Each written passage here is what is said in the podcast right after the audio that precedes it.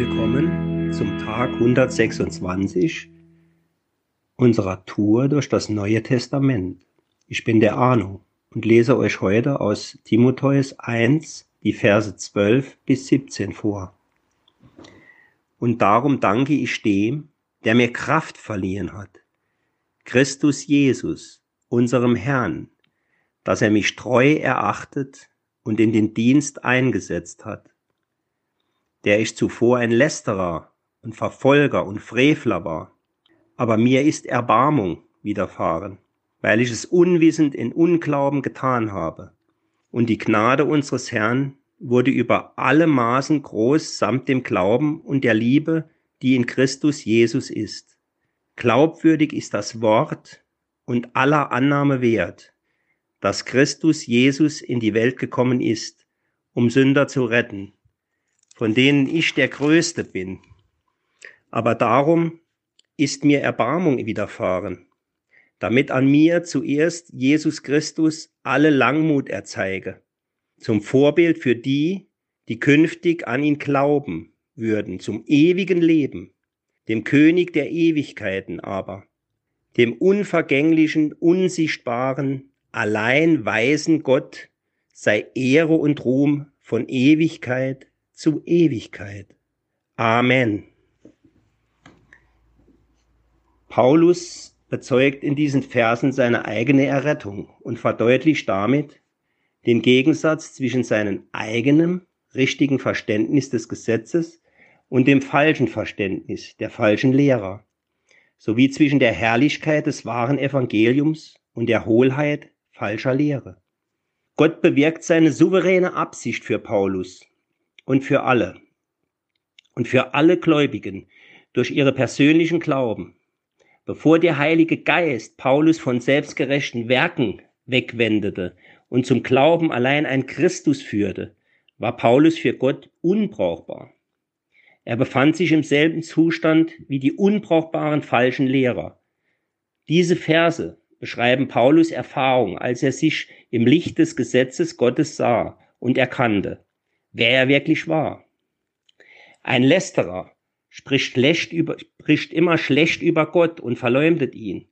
Durch seine offenkundigen Angriffe gegen Christus hatte Paulus gegen die erste Hälfte der zehn Gebote verstoßen. Als Verfolger und Frevler verstieß er dadurch, dass er Gläubige angriff gegen die zweite Hälfte, was verdeutlicht, mit welcher Gewalt Paulus gegen Christen vorging. Paulus Einstellung zu sich hatte sich dramatisch zum Besseren verändert. Er bekam liebevolle Vergebung durch Gott.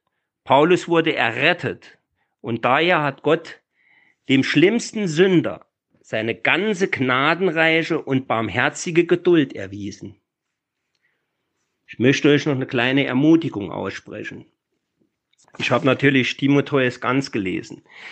In 1 Timotheus 4, Vers 10 steht, wir haben unsere Hoffnung auf den lebendigen Gott gesetzt, welcher ist der Heiland aller Menschen, besonders der Gläubigen. Der Satz bringt, finde ich, sehr schön zum Ausdruck, was Glauben ist. Wir haben die Hoffnung gesetzt auf jemanden, den wir gar nicht sehen können. Mich und dich kann man ja sehen. Dabei weiß man, dass es uns gibt und selbst wenn wir untergetaucht wären, dann gäbe es eine Geburtsurkunde oder sonst welche Dokumente. Es gäbe Zeugen, die uns mal gesehen haben. Es gäbe Fotos oder alte Schulhefte. Aber das alles gibt es von Gott nicht. Es gibt eine einzig tausend Jahr alte Urkunde, die über ihn Auskunft gibt. Und das ist die Bibel. Aber die ist von Menschen geschrieben, die ihn auch nicht gesehen haben. Die Bibel ist sogar die einzige Urkunde, die bezeugt, dass noch nie jemand den gesehen hat, von dem sie Zeugnis abgelegt hat. Niemand hat Gott je gesehen, heißt es doch. Und doch glauben wir. Wir setzen unsere ganze Hoffnung darauf, dass die Bibel uns die Wahrheit sagt und wir nicht am Ende enttäuscht feststellen müssen, dass wir die Gelackten sind. So wie es der deutsche Dichter Jean-Paul in seinem Roman Siebenkäs geschrieben hat.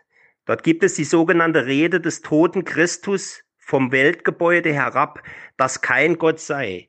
So heißt das. Was für ein Albtraum wäre das.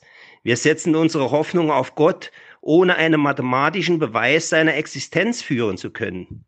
Und wir hoffen auf ihn, ohne beweisen zu können, dass er, wenn es ihn gibt, sich überhaupt um uns, um uns kümmert. Aber genau das heißt eben Glauben. Ich vertraue ganz und gar und liefere mich damit auch aus. Ich mache mich fest an dem, ich vertraue, wir vertrauen dem lebenden Gott. Wir glauben ihm, wir glauben seinem Wort und seiner Liebe und hoffen, dass am Ende die Rettung aufgeht.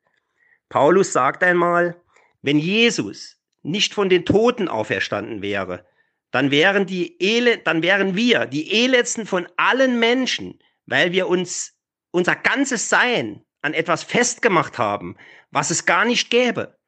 Aber so sagt er nun, ist aber Christus auferstanden und er ist der Heiland aller Menschen, besonders der Gläubigen, sagt Paulus. Das heißt aber nicht, dass diejenigen, die an Jesus glauben, eine Vorzugsbehandlung bekommen oder dass Gott die lieber hätte als die anderen.